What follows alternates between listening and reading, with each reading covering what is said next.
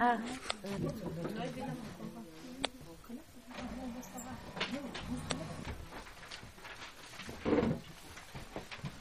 מישהו יבוא, יש עוד דפים פה. אנחנו נמשיך ב... בשיעור שלנו בספר לאמונת איתנו של הרב טאו שליטה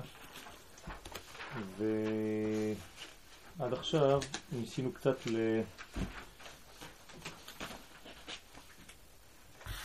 לדבר על, ה... על העניין של הידיעה שאנחנו חייבים לדעת אה, וללמוד את הדור שאנחנו נמצאים בו, שהתורה לא יכולה להשתייך לכל דור באותה צורה, היא חייבת להתמזג עם הדור שאנחנו נמצאים בו ולהתאים את עצמה לאותו דור עם דיבור שונה, עם גישה שונה וכל מה שנחוץ לדור וכמובן צריך אה, לימוד הדור. בקטע שלפני, כן, שאין לכם כבר, אני רק רוצה לומר לכם את המילים האחרונות, כי מזמן כבר לא למדנו בטקסט, שאסור לנו בשום אופן להשתמש בדברים אלו כהדרכה מעשית, אופרטיבית, כיצד לסדר סדרי לימוד ועיון בתורה וסדרי מוסר ותיקון מידות. אדרבה, אי אפשר לדורות שיגיעו למדרגתם השלמה, שנשמתם תובעת אותה, בלא הדרכתה של תורה הפועלת לתיקון כל הכוחות ולהעלאתם שהנטייה לטוב ולעילוי קבועה בהם. זאת אומרת שאנחנו צריכים גישה חדשה שהנטייה בגישה הזאת היא חיפוש הנקודה הטובה בכל מדרגה ומדרגה. כלומר, אנחנו חוזרים קצת למצב של החסידות, שדוגלת בזה שצריך מאוד להיזהר לא לקחת את הדברים הרעים שבכל דבר, או שבכל אדם, או שבכל סיטואציה, או שבכל דור, הפוך, לקחת את החלק הטוב ומשם להתחיל לבנות מחדש, כן, נטייה לטוב. זה נקרא עין טובה, אדם שרואה בעין טובה את כל מה שקורה סביבו, ובונה בעצם את כל החיים שלו את כל המצב שלו, גם התורני, גם הבריאותי, גם ההווייתי הפשוט, דרך הפריזמה הזאת של נקודה של עין טובה. עין טובה זה עולה על כולם. מי שאומר עין טובה, הוא בעצם רואה את המציאות בתוכן הפנימי. הסברנו כמה פעמים שכדי לראות את הדברים בעין טובה צריך עין עמוקה, עין חודרת, עין הדעת ולא עין חיצונית. והדור שלנו רואה את הדברים בחיצוניות, ולכן הוא כל כך נופל וכל כך מתבלבל, כי העין החיצונית מראה לנו דברים שהם קלים יותר לגישה, אבל שהם לא האמת. למשל החומר הזה, כן, כל החומר שאני מסתכל עליו פה, עיקרו זה אנרגיה, זה לא חומר. העיקר זה האנרגיה שיש בתוך החומר. היום יודעים את זה במדע. כלומר, החומר הוא כלום. אפשר לקחת את כל החומר הזה, לעשות ממנו כן, לשים את זה על חודו של מחט. את כל כדור הארץ על חודו של מחט. זאת אומרת שאין חומר באמת. רוב הדברים הם אנרגיה. ומי שלא יודע את זה, אז הוא מתבלבל, הוא רואה הכל חומר, חומר, חומר, חומר, חומר. אם היינו מסוגלים עכשיו, כן, לצמצם את החומריות, ואפשר לעשות את זה, במדע עושים את זה. היינו חוזרים בעצם לראייה הרבה יותר רחבה, הרבה יותר גדולה של המציאות. ולכן האנרגיה היא המציאות האמיתית. והמציאות האמיתית היא פנימית. אותו דבר בגישה שלנו לחיים. באלף בית העברי הדבר מופיע בצורה מאוד פשוטה. האות הכי חזקה, הכי גדולה, היא האות הכי קטנה. כלומר, האות י' יש בה כמה שפחות חומר, ולכן יש בה כל כך הרבה אנרגיה. וכל הדברים החשובים מתחילים ביוד, ובעצם הכל מתחיל ביוד, כי כל אות שאני הולך לכתוב, אני חייב להתחיל ביוד ולמשוך את היוד לכל מיני כיוונים. כל האותיות זה רק יודים, כן? מי שלומד קצת לכתוב, כן, כתיבת סתם, ספר תורה במזוזה, יודע שאני חייב להתחיל ביוד, ולמשוך לאלף, ולמשוך ללמד, ולמשוך לכל האותיות. כלומר, הזרע הקטן הזה, טיפת הזרע, שהיא נקודה התחלתית, היא בעצם החומר בתמציתו. לפני שהוא מתפתח. מי שיודע לפתח את החומר הזה, הוא מפתח אותו לכיוונים טובים. הנקודה הזאת היא הנקודה הפנימית, דיברנו עליה בחנוכה. זו הנקודה שיש בכל אחד ואחד מאיתנו, נקודת האור, נקודת הנשמה, הסגולה הישראלית קראנו לזה. ואנחנו פשוט צריכים לפתח את הנקודה לכיוון שמתאים לטבע שלי. אז הטבע הישראלי, הטבע היהודי, הוא למשוך את היוד ולגלות אותה בכל החיים שלי. אבל ליפני יש תורה אחרת, והוא צריך לעשות את זה בתורה שלו. כלומר, גם לו לא יש נקודה פנימית שהוא צריך לבטא אותה, והוא לא צריך להיות יהודי. הוא צריך להישאר יפני ולעשות את זה כיפני. והחתול צריך לעשות את זה כחתול, והצמח כצמח, וכו' וכו' וכו' וכו'. אבל אני כישראל, בגלל שנולדתי כישראל, אני חייב לפתח את היוד שיש בתוכי, חיי עולם נטע בתוכנו, ולהגדיל את היוד הזאת, כן, יתגדל ויתקדש, שמרבה, זה, זה הקדיש, אנחנו פשוט לא מבינים מה זה קדיש, אנחנו חושבים שזה תפילה למתים, כן, יתגדל ויתקדש שמה, שמה זה שם יודקה. מה אני רוצה לעשות מזה? רבה. כלומר, יודקה ואבקה, שם שלם. בהתחלה זה שמה, שמה. רבה, הנה רבה. שתהיה הוויה שלמה. זה שם הוויה. זה לא שם השם, זה שם הוויה, זה השם של המציאות. אבל הכל מתחיל ביוד, וכשאני מושך את היוד, אני מפתח את היוד, אז אני לא חונק אותה. יש אנשים שחונקים את היוד, כי היא נמצאת בכל אחד ואחד מאיתנו, אבל אפשר או לחנוק אותה, או לפתח אותה. כן, מי שחונק את היוד, אז, אז היוד שלו אה, לא, לא מתגלה חז ושלום, אז הוא נחנק. ומי שמפתח את היוד, אז הוא זורם עם הזרם של ההוויה הכוללת, כן, המחזיר שכינתו לציון, וחי בגאולה שמתקדמת. ואנחנו צריכים להבין שזה רק לטובתנו לחיות עם הזרם, כי ללכת נגד הזרם זה פשוט התאבדות. הזרם הוא זרם הווייתי, זרם אלוקי, זרם של חיים, הכי פשוט והכי טבעי שיש. זה לא איזה כפייה דתית שבאה מלמעלה וזרה לנו, הפוך.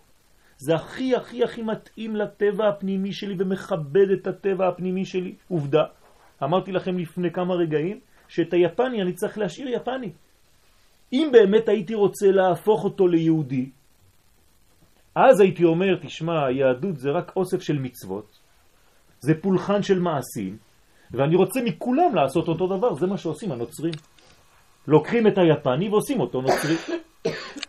אומרים לו, תעשה ככה וככה וככה וככה, ואתה תהיה בקבוצה שלנו. אנחנו לא אומרים את זה. אני מכבד אותו עם הסגולה שלו כיפני. הפוך, אני רוצה שהוא יהיה כמה שיותר יפני, כי רק ככה הוא יגלה את מה שיש לו. אבל אני, אני כישראל צריך להיות כמה שיותר ישראל. וזה גם כן לטובתי, ולטובת העולם כולו, כי זה הרמוניה בכל העולם. אז זה, זה ההדרכה, כן? זאת ההדרכה של הדור שלנו, לראות את הכל בעין טובה. אז העין הטובה, אני חוזר, היא עין חודרת, עין פנימית, קוראים לזה דעת. דעת, בתורת הקבלה, זה חיבור בין מצבים. זה ציר שמחבר בין אפשרות, בין פוטנציאל, לבין מעשה. יש ציר קטן מאוד. הציר הזה נמצא במקום שאנחנו, הגברים, מניחים פה את התפילין. כן? הציר הזה, יש לו תרגום, זה מין, מין, מין אה, ציר שמעביר כוח לפועל. הנקודה הזאת היא מאוד מאוד מאוד חשובה. הפח של חנוכה, אותה פח שמן, אותו פח שמן, זה ראשי תיבות. פח זה פועל וכוח. כלומר, יש בפח השמן את הבכוח ואת הבפועל. אם אני מוציא, אם אני פותח את הבכוח, ואני מוציא אותו לפועל, אז השתמשתי בפח שמן והוא הדליק. שמונה ועשרה ועשרים ומאה ומיליון שנה. אבל אם אני לא מדליק את זה, אם אני לא הולך לחפש את השמן הזה, את הפח הזה, אז כל מה שהיה בכוח נשאר בכוח ולא יוצא לפועל. ואז חז ושלום היוד, שהיא הבכוח, נחנקת. אז אני חייב לתרגם את הבכוח לבפועל, ומה שמעביר את הבכוח לבפועל זה הציר שנקרא דעת. עין פנימית חודרת של הסתכלות פנימית על כל החיים שלנו. אי אפשר להסתפק רק בראייה חיצונית, כי הראייה חיצונית היא בחוץ. היא לא רואה את האמת. היא רואה חלקיקים, חלקים. זה כמו לפתוח את הספר הזה ולראות דפים. זה לא האמת. זה לא דפים, זה לא אוסף של דפים. יש פה שיעור, יש פה מחשבה. אם אני לא מבין את זה, אז אני רואה עוד דף ועוד דף ועוד דף, וכל החיים שלנו זה רק דפים ועוד דף ועוד דף ועוד יום ועוד יום ועוד אקט ועוד אקט ועוד מצווה ועוד מצווה, ונו. אין את הגוף השלם. הגוף השלם הוא חשוב מאוד לדעת אותו. שהיפני הוא יפני, זה גם עושה תיקון. כן, כן נכון. אז זה אומר שאם כל העמים הם... מה שהם. מי שהם אמורים בדיוק. אז זה עושה תיקון. נכון, נכון. אז מה הקשר שלנו כעם ישראל, כעם שנותן אור לגויים, איך זה מתחבר לזה שאם היפני הוא יפני לגמרי... כן, רק אם הוא יפני לגמרי... אז אם זה שלם, אור לגויים, מתקשר? נכון. אז אנחנו, מה זה אור, אור לגויים? האמת יש צינור. איך האלוהי יורד לעולם הזה, גם ליפני, דרך ישראל. כלומר, כל האומות, כולם מקבלים, הציר שמקבל את הכל, המשפך שמקבל את הכל זה ישראל. כלומר, יש שביל שנקרא ישראל. והשביל הזה, מי משתמש בו? האלוה. האלוה משתמש בשביל שנקרא ישראל. בלשון חז"ל, בשביל ישראל נברא העולם. לא כמו שאנחנו אומרים בעברית, בשבילו, בשביל שלו. בסדר? באמצעות השביל שנקרא ישראל. בשביל ישראל נברא העולם. כלומר, כל העולם עובר בשביל הזה הנקרא ישראל, וברגע שהוא עובר דרך הפריזמה הזאת שנקראת ישראל, אז הוא הולך ליפני, לסיני, לאנגלי ולאמריקאי ולכולם. אבל אם הוא לא עובר דרך ישראל, כלומר, אם אומות העולם לא מקבלות את ישראל כמו שאנחנו, יש להם בעיה גם להם, והם לא יודעים את זה. על זה אומרים חז"ל, אם אומות העולם, העולם היו יודעות איזה תועלת יש להם בבית המקדש שלנו, הם היו כולם באים לפה ובונים לנו אותו. כי זה האינטרס של כל העולם שיהיה לנו בית מקדש, לנו. כי זה לא לנו. כי ביתי בית תפילה יקרא לכל העמים, אבל דרך האמצעי הנקרא ישראל. אז אני, אם אני לא מבין קודם כל מי אני, אז מה אני עושה? במקום להיות ישראלי, כלומר שורש ישראל, אני הולך להיות כמו האמריקאי, לא הבנתי כלום. אני יורד מהמדרגה שלי והולך להתחפש למישהו אחר, יותר נמוך. לא יותר נמוך מבחינת ערכים. זר למה שאני, זה לא אני. אין גבוה או נמוך, אני לא יותר טוב מיפני או מסיני. זה משהו אחר. זה כמו גבר ואישה, יש גדול, גבוה, גדול, חזק, טוב, והיא לא, אין דבר כזה. יש פונקציה שונה. הפונקציה שלי זה להיות מוליך, מעביר של אור, צינור, אור לגויים, בגלל שהאור עובר דרכי. למה? ככה. לא יודעים. אנחנו לא יודעים למה. ככה. למה? כן? הקדוש ברוך הוא ברא אותנו עם תכונה כזאת. ואין תשובה אנושית לדבר הזה. אולי תשובה אלוקית, אבל אנחנו לא יודעים אותה. גרמניה זה דוגמה מאוד טובה, כי הם לגמרי לא קיבלו אותנו. כן. הם רצו למחוק אותנו. נכון. ואז הם נהרסו. נכון. אבל עכשיו הם עוד פעם חזקים. זה לא, זה לא עניין של, של עוצמה, זה לא עניין של עוצמה. העוצמה היא לא נמדדת בצורה הזאת, כן? זה לא עוצמה בצורה כזאת. אנחנו רואים לכל אורך ההיסטוריה וגם היום, במקום שיש עדיין יהודים, יש כוח. למה? כי עוד פעם, הפריזמה עוברת דרך ישראל, ואיפה שישראל נמצא אז הוא נותן אור למקום. אבל כשישראל יוצא מספרד אז אין יותר ספרד, וכשישראל יוצא מרוסיה, כן, כשהייתי קטן אני, לא ההורים שלי, אני, היה שני מעצמות, רוסיה ואמריקה, נכון? אתם זוכרים את זה, נכון? איפה רוסיה? למה? היהודים יצאו, אין רוסיה, הלכה, נגמר. זה היה לפני 20 שנה, 30 שנה. המעצמה הגדולה, רוסיה, מה, כן, איפה התמוטטה? אין כלום.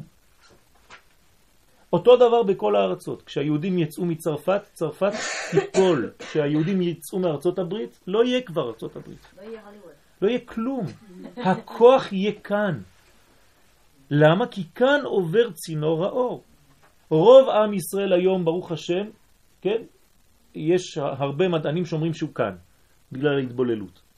אז אנחנו עכשיו בציר המעביר את כל הסדר העולמי דרך הארץ הזאת, לכן יש כל כך הרבה לחץ בזמנים האחרונים, ולצערנו זה הולך ומחמיר, אבל האמת, מי שרואה בעין פנימית, הוא לא בדיכאון, הפוך. הוא יודע את התהליך, הוא יודע שזה עובר דרך הלחץ הזה, כי מעבירים הרבה הרבה אור. אז השלב הזה הוא שלב קשה, אבל הוא הולך לגלות אור גדול. וצריך עכשיו להחזיק מעמד. כי עכשיו יש מבחן של אמונה. ושוב פעם, אני לא אומר אמונה בלשון אני מאמין, כן, I believe, אלא אמונה מלשון לאמן, לאשר את הבורא, לגלות אותו, שיאמנו דבריו דרכי. אני מאמן את דבריו, אני נאמן למקור, אז אני מאמין. וכשאני מאמין אני פועל. האמונה שלי לא פסיבית, היא לא סתם אמונה באיזה בובה אלוהית שעומדת שם בשמיים ומישהו מקשיב לי שם ואומר לי. זה לא ככה.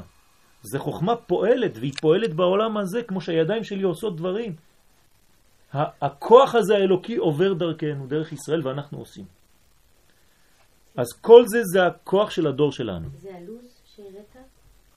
מה, לא, לא, שום, שום קשר עם הלוז. כן, הלוז זה משהו אחר, זה הבניין המחודש לעתיד לבוא. פה אנחנו מדברים על הנקודה שהיא אלוקית בתוכנו. בעצמות יש תמיד את הנקודה הזאת שנשארת, אבל פה אנחנו מדברים על הנקודה הספציפית שהיא נשמתית. בסדר? אז קוראים לה ברמז, אפשר לקרוא לה לוז. כן? גם לבית אל קוראים לוז. ואומנם לוז שם העיר לראשונה, ככה אומרת התורה. כי זה בית אל, זאת אומרת מקום שאף פעם לא מתמוטט, אף פעם אי אפשר לגמור אותו.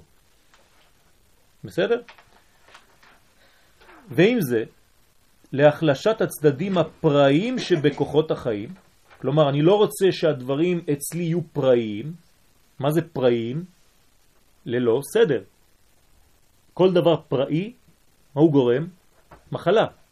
כן, זה הפך מרופא. פרא זה בדיוק הפוך מרופא. יש תפארת, שזה התרפיה, שזה הרפואה, ויש פרא. הפרא זה כשכל תא בגוף עושה מה שבא לו. הוא לא מחובר לכלל, כי כל פרט אומר אני אמלוך. ואז יש לך מה? רק ריכוז של נקודות, נקודות, נקודות, נקודות. ריבוי. עשיו אומר ליעקב כשהוא פוגש אותו, יש לי רב, אחי. כלומר, אני עשוי מריבוי. נקודות, נקודות, נקודות, אני הרוב. ואתה ישראל, כשאתה רואה את הרוב הזה, אתה פוחד? אז יעקב לא פוחד. יעקב לא פוחד. מה הוא אומר לו לעשו? יש לי רב. הוא אומר לו, ומה הוא אומר לו? כן? מה יעקב עונה לו? כש, כשעשו אומר לו, יש לי רב, מה אומר לו יעקב? יש לי קול. כן? זה טקסט. הם נפגשים, עשו בא עם 400 איש כדי להרוג את יעקב, יעקב חושב כך, והם נפגשים. עשו אומר ליעקב, יש לי רב אחי, ויעקב אומר לו, וכי יש לי קול. מלחמה בין רב לבין קול, בין הריבוי לבין הכלליות. זה המלחמה שלנו היום. אנחנו נופלים על המלכודת של הפחד מהרב, מהריבוי. תראה כמה הם וכמה אנחנו. הם רב, אבל אנחנו כל, זה הרבה יותר חזק. זאת אומרת, השורש של כל זה כלל? כן, כף למד. זה יוסף הצדיק. יוסף נקרא כל. זאת אומרת שאם אני מבין שיש לי כל, למה יעקב אומר לו דרך אגב לעשו שיש לו כל? כי יש לו את יוסף. יוסף נקרא כל, זה האנרגיה של יעקב. אלה תולדות יעקב, יוסף. אנחנו בפרשיות של יוסף. מה זה יוסף? יוסף זה לא סתם ילד. יוסף זה כוח שמוסיף והולך. זה מזכיר לכם את חנוכה, נכון? זה כוח של אוסף, של חיבור, זה נקרא יוסף. כשלאבא יש בן שהוא אנרגיה כזאת, אז הוא לא פוחד משום דבר, הוא אומר לאח שלו שרוצה להרוג אותו, יש לי קול, אני לא מפחד ממך בכלל. דרך אגב, מתי יעקב חוזר לארץ ישראל? כשנולד יוסף. לפני זה הוא לא יוצא, הוא עדיין בגלות. יוסף מאפשר ליעקב לחזור לארץ. אז המלחמה שלנו זה בין הריבוי לבין הכלליות. במצרים פוחדים החרטומים לתרגם לפרעו את החלום שלו. למה? כי, כי פרעו חולם חלום שהוא לא לפי הסדר של החרטומים שם והמלכים שם, הוא עלול לאבד את המקום שלו כמלך. אז הם פוחדים להגיד לו, תשמע, זה לא חלום כל כך בריא מה שחלמת, זה נגד ה... המצב שלנו. ופרעה הוא איש אמיתי באותו קטע. הוא הולך לחפש דווקא את הכל, את יוסף, שהוא יתרגם לו את החלום. הוא יפתור לו את החלום. כלומר, יוסף אומר לו, תשמע, אני חייב להגיד לך את האמת, אתה חלמת חלום שהוא נגד עצמך. למה נגד עצמך? בגלל שפרעה עומד על היאור, והוא משקר, הוא אומר ליוסף כשהוא מספר לו את החלום, ואני עומד על שפת היאור. למה הוא משקר לו? מה, הוא לא יכול להגיד לו אני עומד על היאור? כן. זאת אומרת, מה הבעיה פה? הבעיה זה היאור, זה האלוה של מצרים. אם פרו עומד על היאור, אז מי האלוה על מי? האדם שולט על האלוה שלו. כלומר, כל האלוקות של מצרים הולכת לטמיון. מי שולט שם? פרו, האדם, והאלוהים שלו הוא רק משמש לאדם. אז מי שולט על מי? האדם על האלוהים. אז פרעה פוחד לומר את האמת, הוא לא יכול לעמוד על היאור, הוא לא יכול להגיד את זה, יזרקו אותו. אז מה הוא אומר? אני עומד על שפת היאור. אבל יוסף מתקן אותו, אומר לו, לא, לא, אדוני, אתה חלמת שאתה עומד על היאור, וזה בדיוק האלוהות שלכם, האלוהות שלכם היא מעוותת, אתם משתמשים באלוה לצורך עצמכם, כי מי העיקר אצלכם? האדם, הפרטי. הוא המקבל את האור, כמה שאני אקבל יותר, אני יותר מאושר, זה מה שמעניין אותי, לא אכפת לי מהאלוה הזה.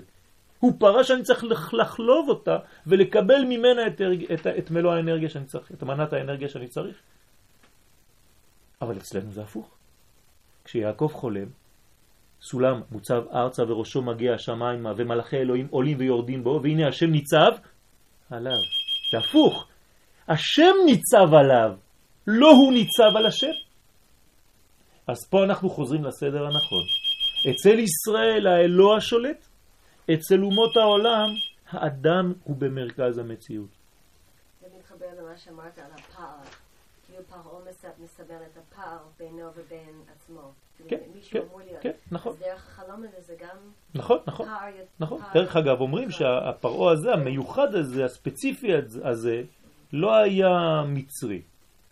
כן, הוא בא לשם ולכן הוא יכול אפילו לקחת נער עברי, שזה נגד כל המחשבות של כולם. עובדה שכשהפרעה הזה מת, בא פרעה חדש אשר לא ידע את יוסף. נגמר הסיפור של יוסף שם. על כל פנים, אנחנו פה חוזרים לרופא ולא לפרא. אתם זוכרים על מי כתוב והוא יהיה פרא אדם, ידו בכל ויד כל בו, כן? לא יודע אם פתחנו את זה, זה בטוח? כן? אז ידו בכל ויד כל בו, והוא יהיה פרא אדם. מי נקרא פרא אדם? כן? זאת אומרת שאנחנו רואים שם שיש פראיות. פראיות זה תאים, אה, חז ושלום, שהם, שהם סרטניים. כי, כי, כי מה זה תא סרטני? זה תא שהוא פרא. הוא לא בתוך המנגנון הגלובלי של הגוף. הוא בפני עצמו שעושה מה שבא לו. הוא לא בתוך המסגרת, הוא לא בתוך המערכת, הוא לא, הוא לא, הוא לא נכנס לכללים של כולם, הוא מחוץ לכלל. בסדר? הוא לא, לא נמצא שם. סכנה גדולה יש בטשטוש הבחנה זו. בלקיחת ציפיות אידיאליות עליונות כהדרכה מעשית. זאת אומרת, צריך להיזהר מאוד, בגלל שאנחנו לא יכולים לטפס גבוה גבוה גבוה ולאבד את מה שיש כאן במציאות. צריך לדעת איך לאזן את הדברים. אנחנו לומדים פה דברים מאוד מאוד אידיאליסטיים. יש סכנה בזה. הסכנה היא לא לראות את המציאות כפי שהיא, כמות שהיא, אלא לראות את הדברים רק באידיאל העליון. אומר פה הרב צריך להיזהר. אתה צריך לחזור למציאות ולראות מה יש. יש מצוי פה. נכון שאתה שואף למדרגה X, אבל תראה איפה אתה נמצא פה. אז תדע לעשות את העבודה עם הפער שיש, שנמצא, הוא במציאות. אבל מצד שני, אולם מאידך גיסא, אי אפשר בדורנו להיות פועלים עם אל, כלומר עם הקדוש ברוך הוא, אנחנו שותפים אליו, זה נקרא לפעול עם אל, בלא הבנות והכרות, כן, החודרות למה שמתחולל בסתר, בעומק הנשמה. אל תתחיל לפעול בדור הזה אם אתה לא מבין את התוכן הפנימי, את הנשמה, את הסוד שיש בדור הזה. כלומר, אם אתה לא לומד פנימיות, אתה לא תוכל להתייחס לשום אדם, וכמובן לא לדור שלנו. אני לא יכול לשפוט, כן? מה כתוב על המשיח? לא למראה עיניו ישפוט. למה? כי הוא לא אדם חיצוני המשיח. הוא לא ישפוט לפי מה שהוא רואה, אמרו לו, הוא ראה, כן, הוא... זה, הכל זה חיצוני. המשיח הוא שופט לפי התוכן הפנימי, לפי הנשמה. איך אפשר לקרוא נשמה? צריך ללמוד. אם אתה לא לומד את הלימוד שמאפשר לך פתיחה רוחנית, זאת אומרת, חדירה פנימה לעומק הדברים בכל דבר שאתה רואה, זה נקרא תורת ארץ ישראל, התורה של הרב קוק זצ"ל. אם אתה לא לומד את התורה הזאת, אז אתה תלמד תורה של חוץ לארץ.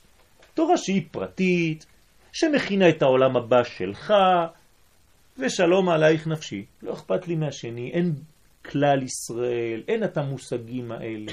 ולכן אני תמיד אומר, צריך להיזהר גם איך לומדים תורה. כי כל התורה היא לא שווה. יש, יש מנגנון של לימוד תורה, יש תורה מסוכנת. הרי כתוב בגמרא, לא זכה נעשית לו סם מוות, חס ושלום. אני לא רוצה, אני רוצה סם חיים.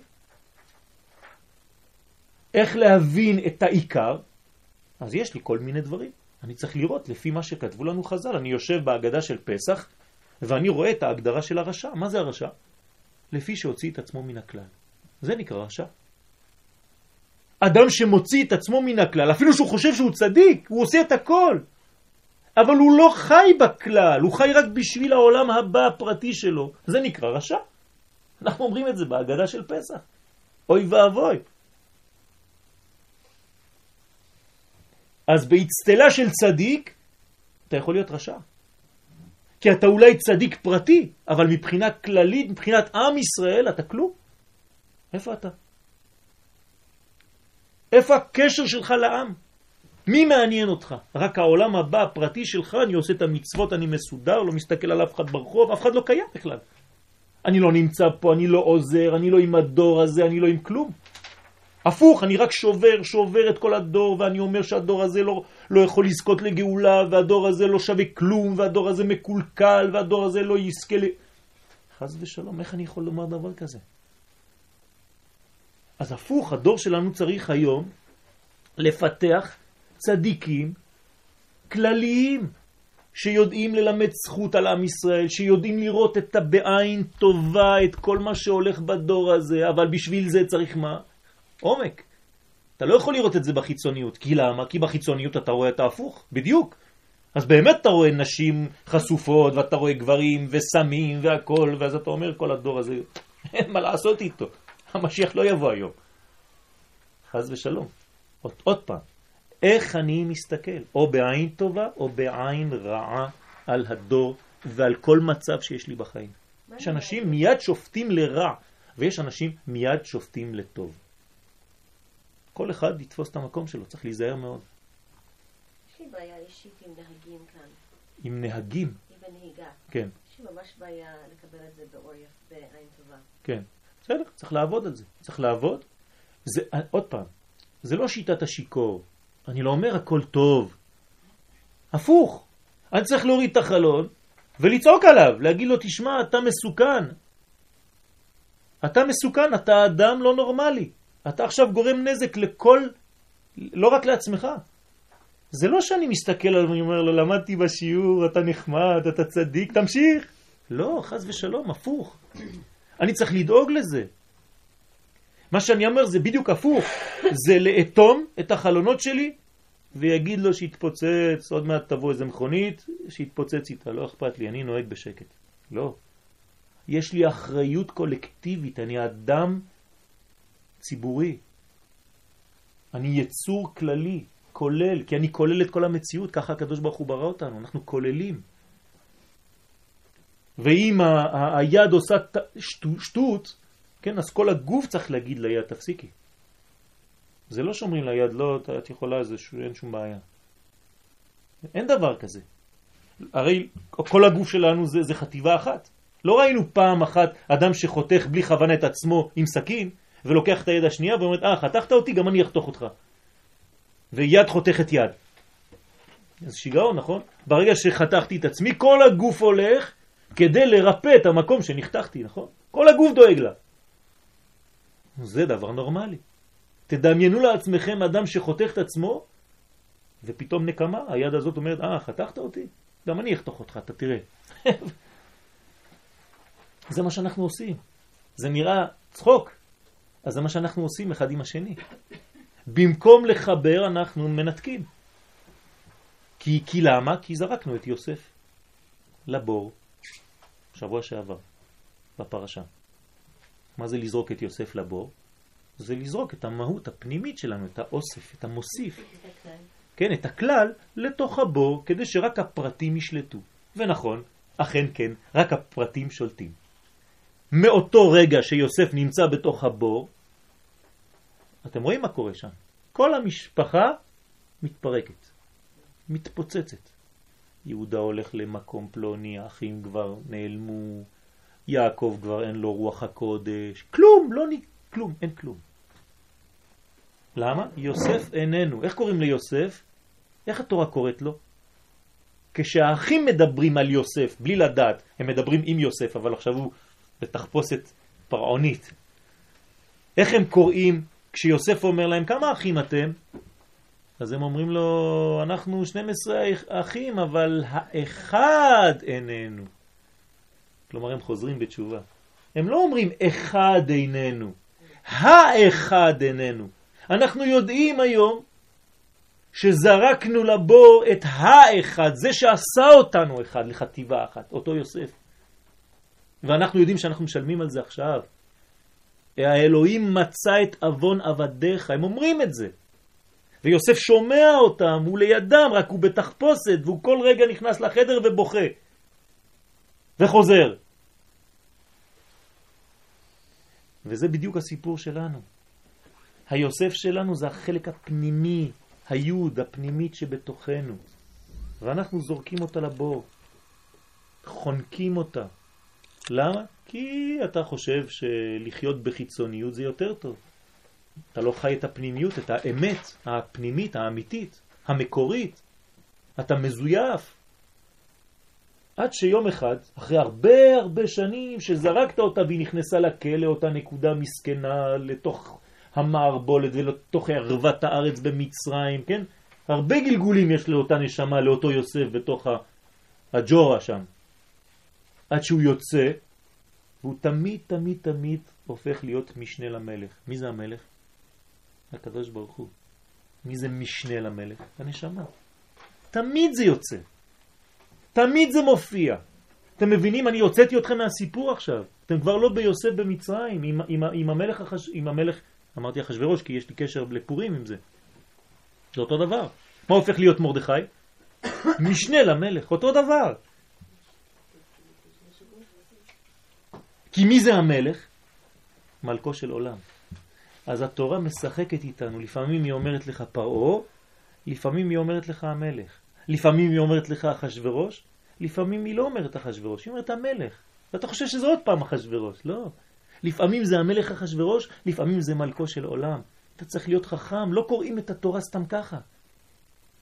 אותו דבר כאן. אם אני זורק את יוסף שלי, כן, לתוך הבור, אני חונק אותו, אני כבר לא יכול לחיות. אין רוח הקודש, אין כלום. כשיוסף חוזר, ותחי רוח יעקב אביהם. יעקב קם לתחייה, תחיית המתים. מה זה תחיית המתים? כשהנשמה חוזרת לגוף, נכון? הנה, יוסף חוזר. יוסף זה הנשמה. בלי יוסף זה כמו מוות, יעקב לא מקבל שום דבר. למה זה קורה כל הזמן בגלות? זה לא קורה כל הזמן כן. בגלות, זה הגלות. אם אתה משווה עם מרדכי זה שוב בגלות. לא, זה הגלות, זה הנקודה שנקראת לא חזר. גלות. בוודאי הוא שהוא חזר. כן, הוא חזר. פה. לא, הצדיקים לא נקראים מתים. אוקיי. זה לא מוות, זה אנרגיה. אני לא מדבר פה על בני אדם. בזכות מה נפתח ים סוף? בזכות מה נפתח הירדן? בזכות ארונו של יוסף. כלומר, יוסף, אנחנו אומרים את זה, עוד יוסף חי. מה זה עוד יוסף חי? זה סתם מילים? דוד המלך חי וקיים, זה סתם מילים? כולם מתו. יעקב אבינו לא מת, אומרת הגמרא. אז מה, היא משקרת? הגמרא עצמה שואלת, אבל הנה, חנתו אותו. מה אתה מבלבל את המוח?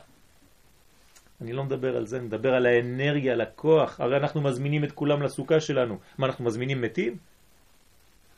אנחנו מזמינים חיים, שבעה ושפיזין. כל יום אני מזמין אחד, אברהם, יצחק, יעקב, משה, אהרון, יוסף ודוד. מה, אני מזמין מתים? חס ושלום, זה כל הכוחות. זה מה שאני מזמין. שום דבר לא מת, שום דבר לא נעלם, הכל כאן. עוד פעם, זה אילוזיה, זה עין חיצונית שרואה מוות.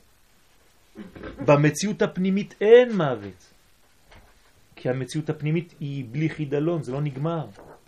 היוד לעולם לא נעלמת.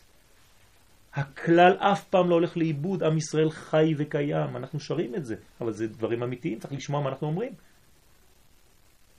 עם ישראל חי, מה זה עם ישראל חי? זה הכלל, זה הנקודה הכללית, זה הנשמה. למה יוסף לא אמר לאבא שלו שהוא חי? כן, זה העבודה, זה העבודה, הנשמה לא אומרת לך, תקומי בבוקר ותתפללי, נכון? היא משדרת לך שידורים חשאיים, עד שיום אחד היהודה שבך ניגש אל היוסף. והוא אומר לו, הבנתי. זה יכול לקחת 30, 40, 50, 60, 70 שנה, או כמה גלגולים. כשהיוסף והיהודה נפגשים, זה הגאולה. זה מה שאנחנו רוצים. בפרשת ויגש, יוסף ויהודה נפגשים.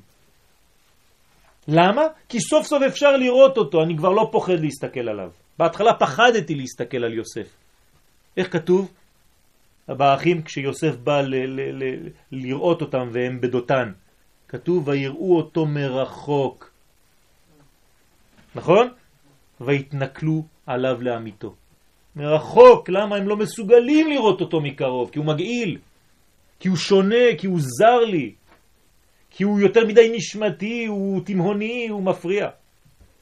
רק כשאני יכול לראות אותו, אז יש כבר גאולה. זה הפרשה שלנו. תראו איזה הבדל. שם ויראו אותו מרחוק, פה ויגש. עכשיו הוא נגיש, עכשיו הוא קרוב אליי. כשאני מסוגל להסתכל עליו בפנים, את היוסף הזה, יש גאולה. זה הבניין, בין הפנים לבין החוץ. החוץ המגלה זה יהודה, הנה השם שלו פה, יהודה, כל, כל, כל כולו. והפנימי זה היהוסף, נכון?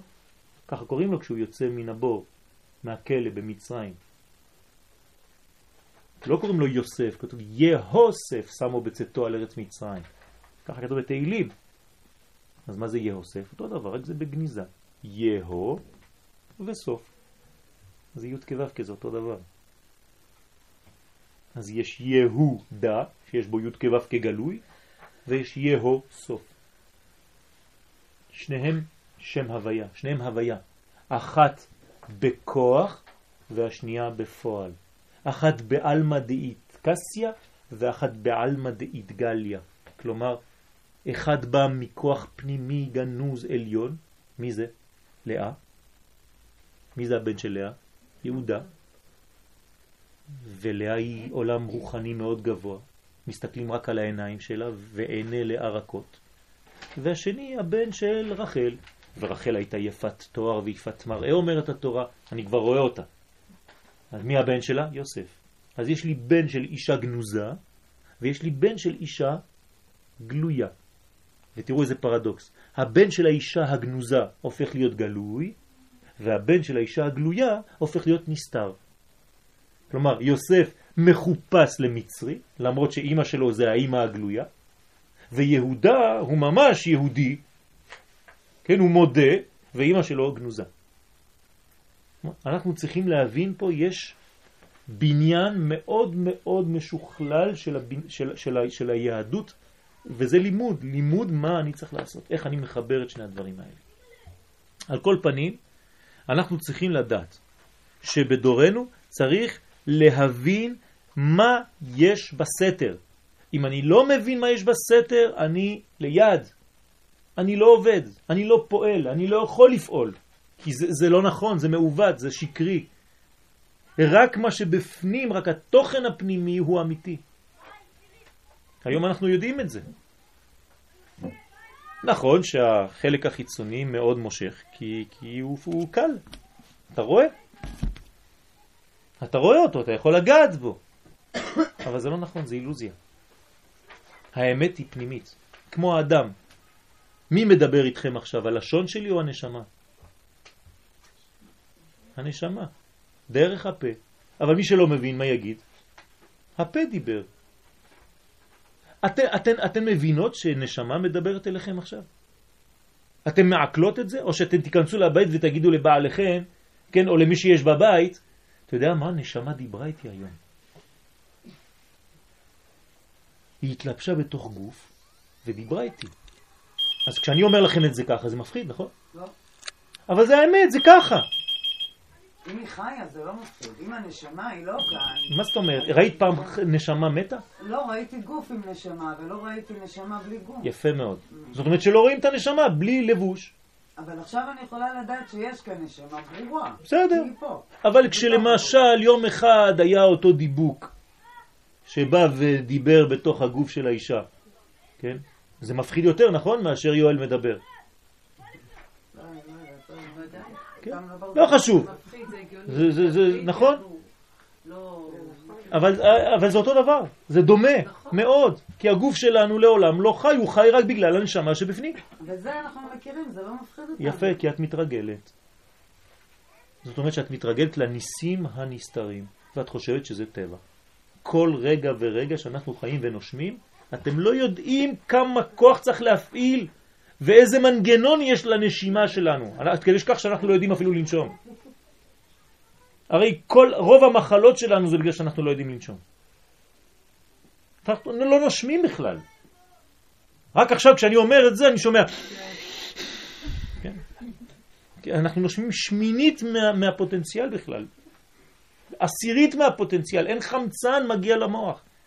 כי אנחנו לא יודעים לנשום, כי אנחנו כל הזמן חיים ב... מהר. אין הפנמה, אין שקט נפשי, אין... כן, כי אנחנו לא יודעים. אנחנו לא יודעים להאמין. לא יודעים להתאמן. זה לשון אימון, זה אותו דבר. אמרתי לכם שאחרי האימון אנחנו מרגישים הרבה יותר טוב מאשר לפני האימון. אותו דבר, אחרי האמונה מרגישים הרבה יותר טוב מאשר לפני האמונה. כשיוצאים משיעור של אמונה מרגישים חזקים חבל על הזמן. לפני השיעור הכל שבור, הכל זה, הכל אבוד, תראה מה הולך בחדשות.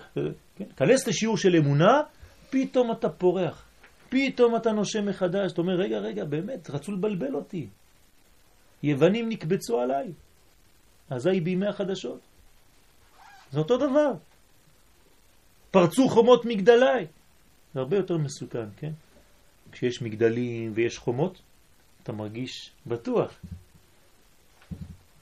זה עוד יותר מסוכן. יש לך מגדלים, יש לך חומות, יש לך הכל, אבל אין לך כלום. אין לך את העיקר. זה בדיוק מה שקרה ביוון, אנחנו עדיין ברושם של חנוכה. צריך מאוד מאוד להיזהר לא להתבלבל. המהלך השולל את ההשפעות הזרות לגבי כל פרט, אף על פי שנראהו בצורה הורסת, היא הסתירה המביאה לידי הבניין. אתם מבינים? כלומר, כל מה שנגד התהליך, במקום לזרוק אותו לזבל, אני צריך להבין שאם הוא נגד התהליך, זה בגלל שהתהליך הוא גדול. ואני צריך לראות את זה כברכה, כדבר שמתנגד לדבר שמתחיל להיבנות. כלומר, אם יש כל כך הרבה אומות העולם שמתנגדות להיותנו כאן בארץ ישראל, או שאני רואה את זה כאדם שהוא בדיכאון ואומר, אה, אני אבוד, תראה מה הם עושים, הרסו אותנו, או שאני רואה את זה בעין הטובה ואני אומר, אם יש כל כך הרבה התנגדות, זאת אומרת שעם ישראל סוף סוף עושה עבודה רצינית. כי לא יכול להיות אחרת. כי הקליפה מופיעה רק כשיש משהו לאכול. אז עכשיו יש כנראה משהו לאכול, עם ישראל חוזר לארצו, עם ישראל נבנה, אנחנו בתהליך של גאולה, הקדוש ברוך הוא מחזיר שכינתו לציון, אז אומות העולם משתוללים, כי הם לא יודעים למה. היותר קיים ויותר משוכלל. עכשיו, כשאני נופל ואני קם, אני לא קם לאותה מדרגה שהייתי לפני שנפלתי. זה עוד סוד. אני מתרומם הרבה יותר גבוה. זה לא שנופלים וקמים ונופלים וקמים ואנחנו תמיד באותו גובה. אין דבר כזה. כל פעם שנפלתם, קמתם במדרגה יותר גבוהה ממה שהייתם לפני שנפלתם. אם לא, הנפילה היא לא שווה כלום. אין נפילה כזאת. כל ניסיון זה מלשון נס. נתת לי נס להתנוסס, זה הופך להיות דגל. כל פעם שאברהם אבינו נפל בניסיון, הוא יצא יותר חזק. כל פעם שיש לנו משהו, אנחנו יוצאים יותר מחושלים, יותר חזקים מהניסיון הזה. אין דבר כזה הפוך, אין. אה, זה לא נראה לעין. נכון. זה בשלב הראשון. זה השלב א', אבל אם אתה בשלב א' ונשאר תקוע בשלב א', כל החיים שלך בשלב א', אבל בוא נהיה כנים. בוא ניקח שלב א' שהיה לפני עשר שנים, שאז נפלת באמת, והיום אתה אומר בדיעבד, תראה, בזכות הנפילה הזאת איפה אני היום, ברוך השם, עליתי למדרגה אחרת. אבל שם, באותו מקום, אם הייתי בא ואומר לך את זה, היית אומר לי, תשמע, אתה מזלזל בי, אני עכשיו בנפילה, ככה אתה אומר לי? זה לא נכון. אנחנו נבנים מכל דבר. זה אהבה אלוקית. הקדוש ברוך הוא אוהב אותנו. אנחנו שונאים את עצמנו יותר מאשר מישהו אחר. הקדוש ברוך הוא רק אוהב אותנו. אנחנו גורמים לעצמנו נזקים, כי אנחנו לא מבינים מי אנחנו. כן, האני שלי, קשה לי ללמוד אותו. זה מה שאנחנו מנסים לעשות פה, ללמוד מי אני, האני האמיתי, הנשמה, היוד. היוד היא קטנה, אי אפשר לתפוס אותה. ואת זה אנחנו לא לומדים. זה הלימוד של האמונה. והוא המבוא היחידי לחיי העולם הבא. זה נקרא חיי העולם הבא. עוד פעם, עולם הבא זה לא בעתיד. עולם שבא, זה בעברית מודרנית, פשוטה. אנחנו לא אומרים עולם שיבוא. אז תפסיקו לתרגם עולם הבא בעתיד. עולם הבא זה עכשיו. עולם שבא כל רגע. אז מה זה עולם הבא שלי עכשיו? איפה העולם הבא שלי עכשיו? איפה הוא? זה היוד. הוא גנוז בתוכי, זה נקרא העולם הבא שלי. איפה העולם הזה שלי?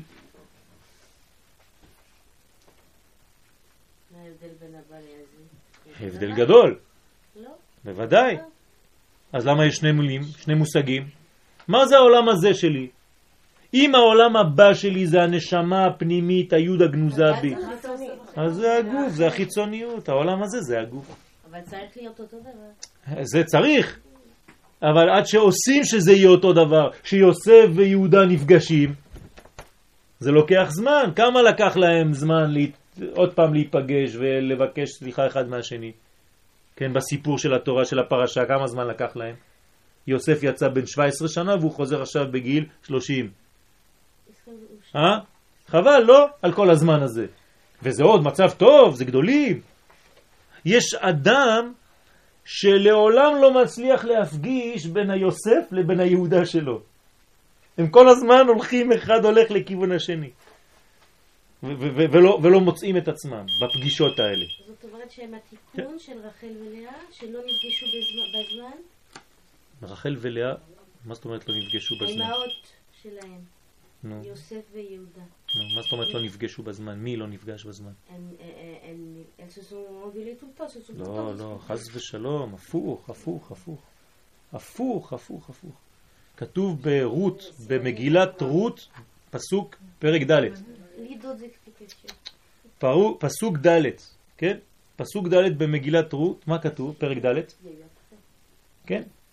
תהיה האישה הזאת הבאה אל ביתך כרחל ולאה אשר בנו שתיהן את בית ישראל.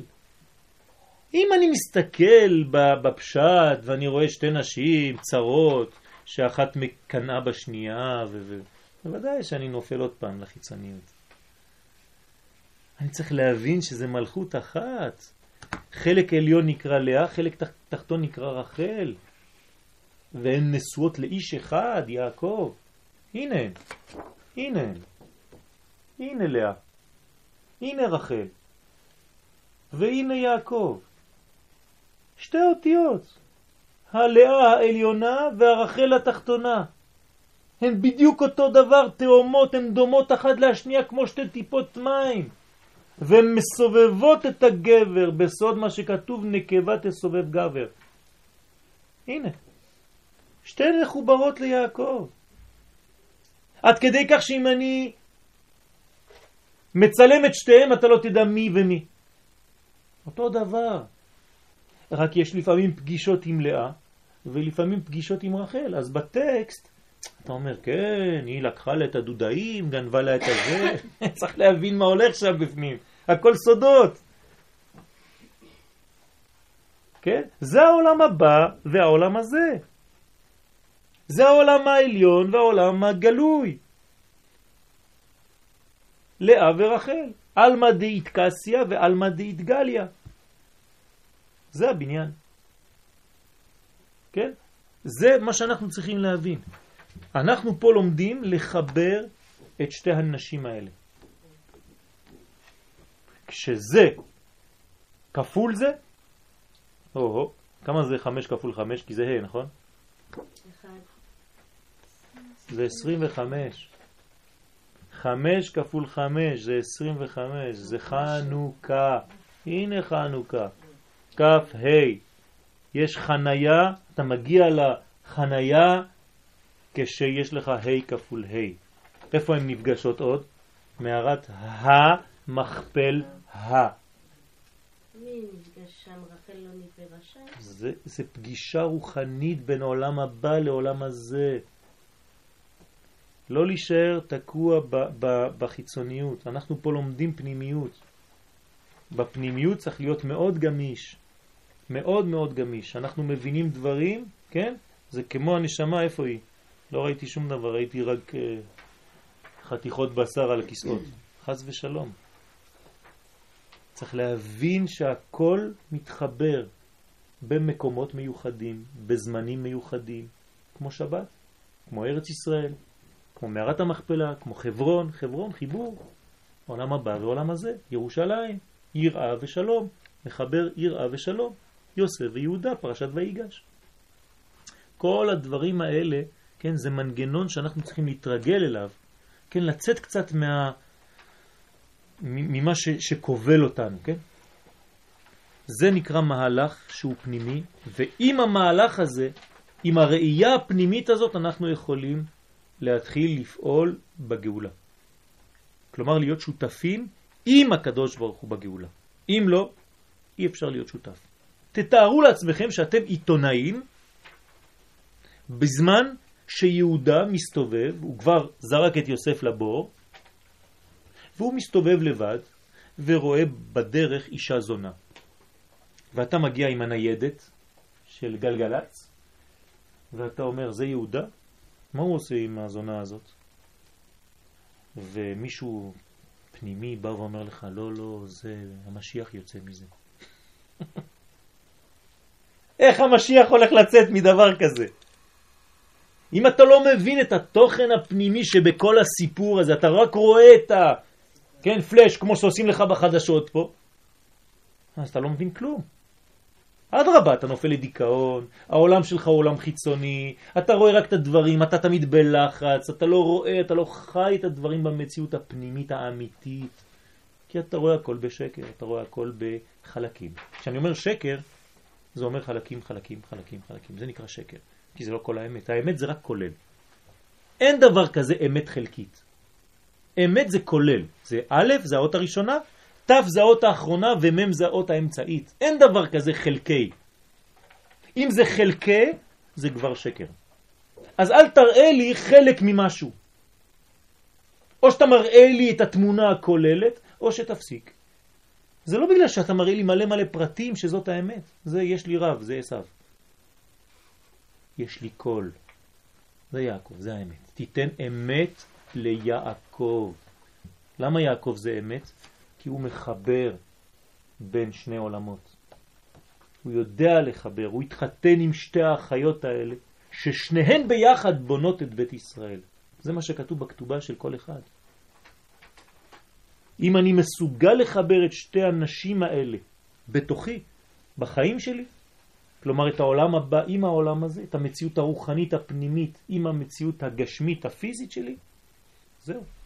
יעקב עשה את זה במודעות? בוודאי, בוודאי? בוודאי שהוא היה מודע למה שהוא עושה, בוודאי. זה הכוח של, של אבותינו. אנחנו רק צריכים ללמוד את זה. אם אני לא לומד את זה, אז אני אומר, לא, מסכן איזה זקן, שם היה שם, יצא לו אישה, הוא בלבל אותו, כן. מי נתן לו את הנשים האלה? לבן. מי זה לבן? זה פה. זה נקרא הלובן העליון. לבן זה מושג פנימי בקבלה. מי נקרא לבן? מי נקרא לבנון? בית המקדש נקרא לבנון. אז למה הוא עושה כל כך רע? כי בחיצוניות זה רע. תראי מי יצא ממנו.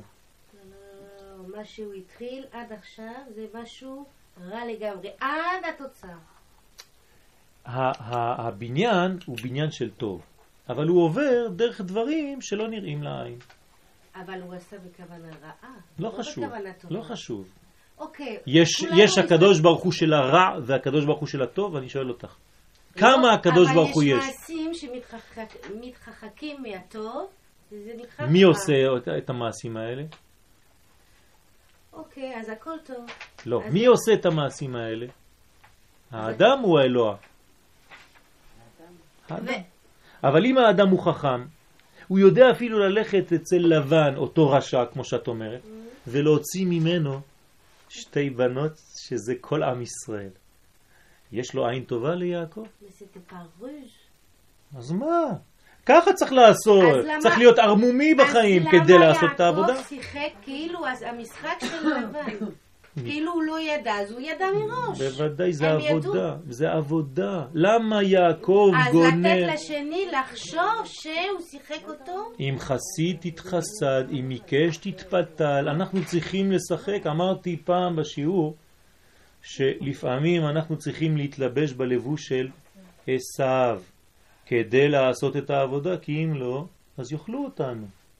אז לא, לא לפחד, לא להתבייש, לפעמים להיות קצת עשיו.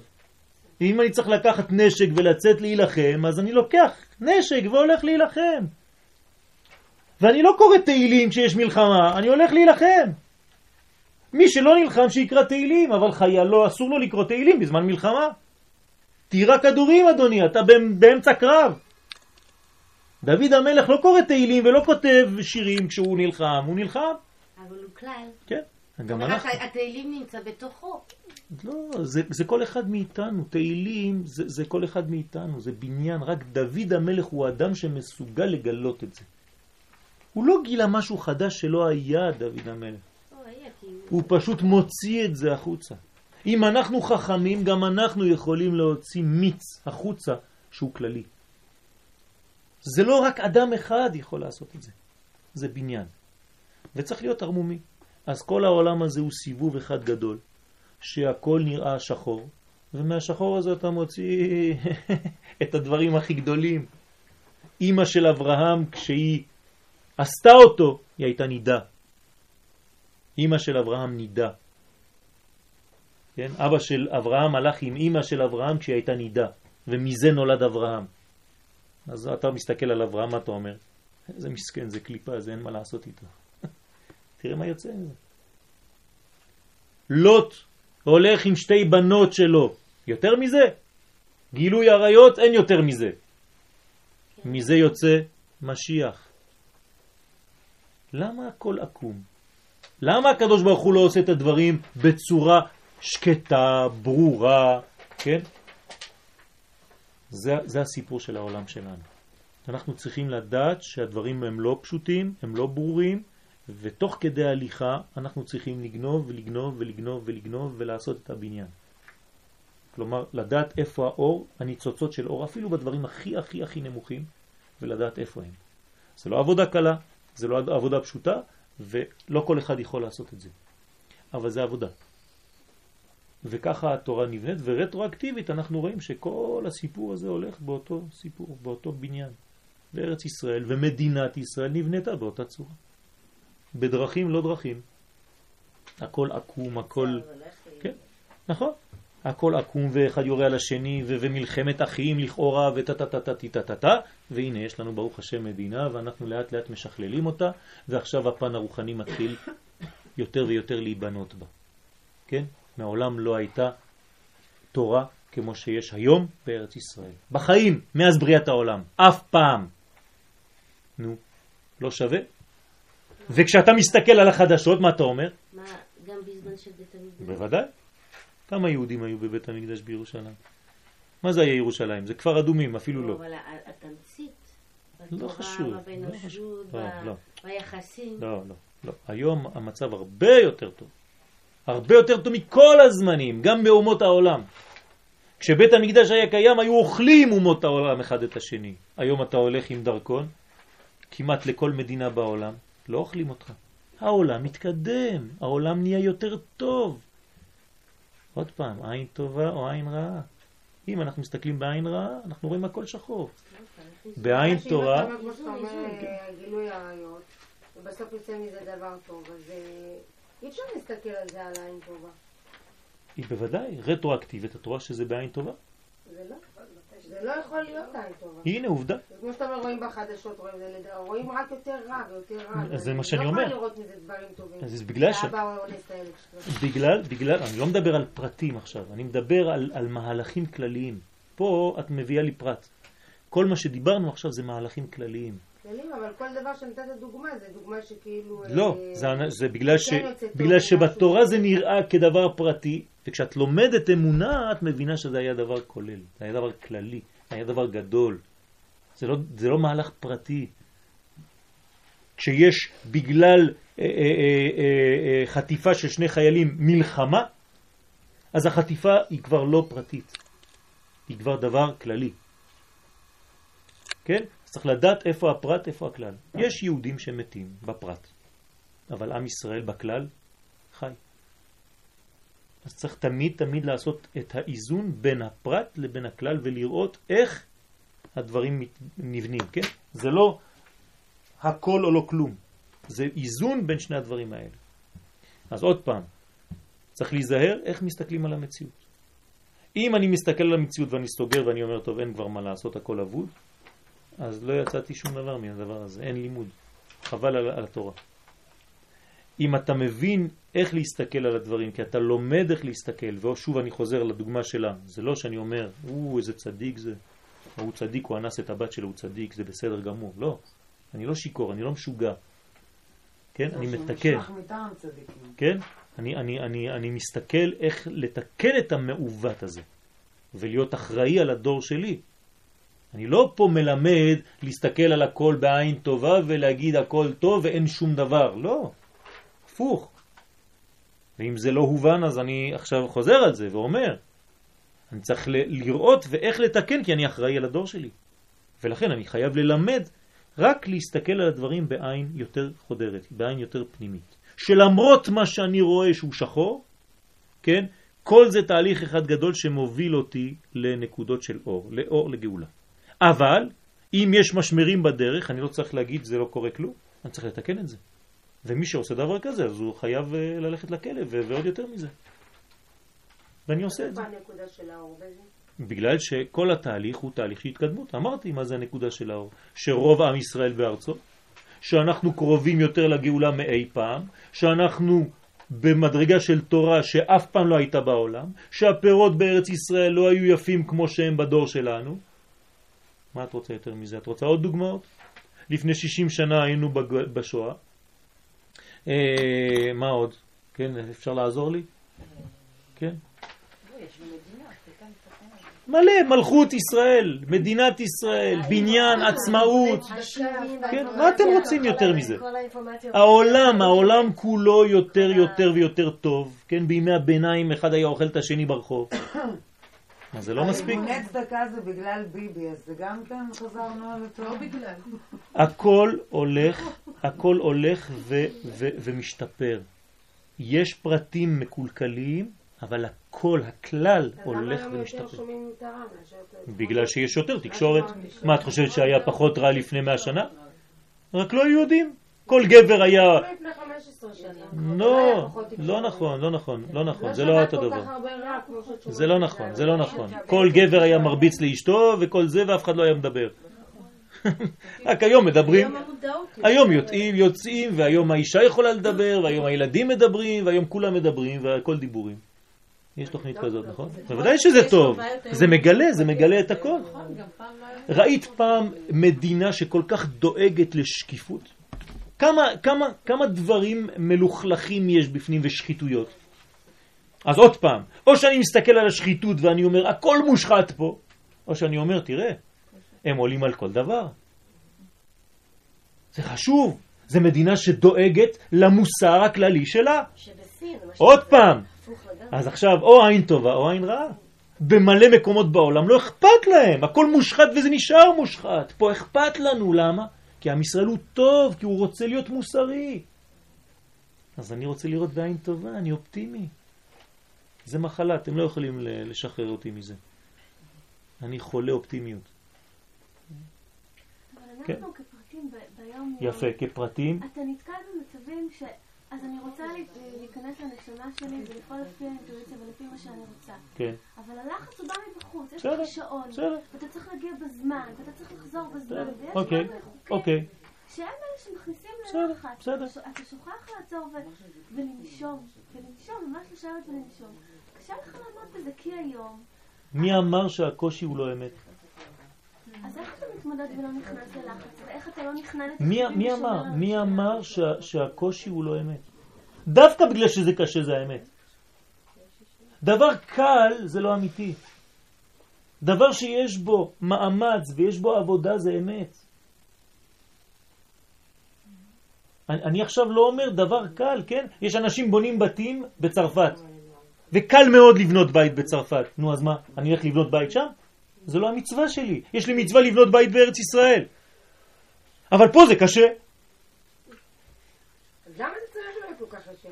אז אז זהו, אז חזרנו לשאלה המקורית. למה זה קשה? צריך גם להאמין, גם לעשות, גם לסבול, גם זה, וגם לראות את הטוב, וגם... נכון, נכון. נכון. נכון. כלומר, הקדוש ברוך הוא ברא את העולם כדי שנשכלל אותו. למה הקדוש ברוך הוא נתן לך ילד בלי ברית מילה, ואת צריכה לתקן אותו אחרי שמונה ימים? מה, הקדוש ברוך הוא לא יודע לעשות ילד מעול? נו, אז למה? למה אני צריך לעשות לו ברית מילה? אתם מבינים מה הולך פה? אנחנו נבראנו כדי לעבוד. מי שרוצה לנוח, אין דבר כזה. שכלל זה, זה המליורה. בסדר? אז אפשר לראות את זה שהמעשים נעשו, ומהרגע שהם נעשו, אז מתחילים לגלגל אותם בעין הטובה. זאת אומרת, לא את ההיסטוריה של איך שהם אני צריך להילחם, יפה, אני צריך להילחם לפני. אני צריך לעשות הכל כדי שהדברים לא יהיו. אבל אם הדברים היו, אז הם היו, מה אני אעשה? רטרואקטיבית אני רואה שגם זה היה חלק מהתהליך. זהו, רואים את זה בדיעבד, נכון, זה נכון. נכון. ולמה למה? כי, כי בדיעבד יש לך מרחק וראייה כוללת יותר. אבל ברגע, הרגע הוא היה בלתי נסבל. ובעצם שהכל לטובה. נכון. עדיין כאלה. אז צריך הרבה סבלנות, וצריך ראייה כוללת, וצריך אמונה, וצריך לראות את הדברים עם הרבה רוגע פנימי, ולא מיד מיד להיכנס לתחושות של בטן. אה, לא להיכנס לתכונות... לא, לא. אנחנו שכליים, אנחנו שכליים, מוח, לב, כבד. הכל הולך, זה מלך. אם לא, זה כלום. כבד, לב, מוח, זה הפוך. אז אני לא כלום או ליצן. במקום להגיד, זה לקבל. כן, כן. אז צריך לדעת איך להפנים את הדברים, ואיך להיות רגוע, ואיך לנשום עמוק, כל דבר. זה לא... לדעתי. זה נקרא בגרות. אז יש בגרות פרטית ויש בגרות של עם. והעם שלנו מתבגר, ויש לו גם כן בעיות של תהליך התבגרות, כן, יש לטיפש עשרה. אז גם את זה אנחנו עוברים כעם. אבל אני לא זורק את הילד לפח.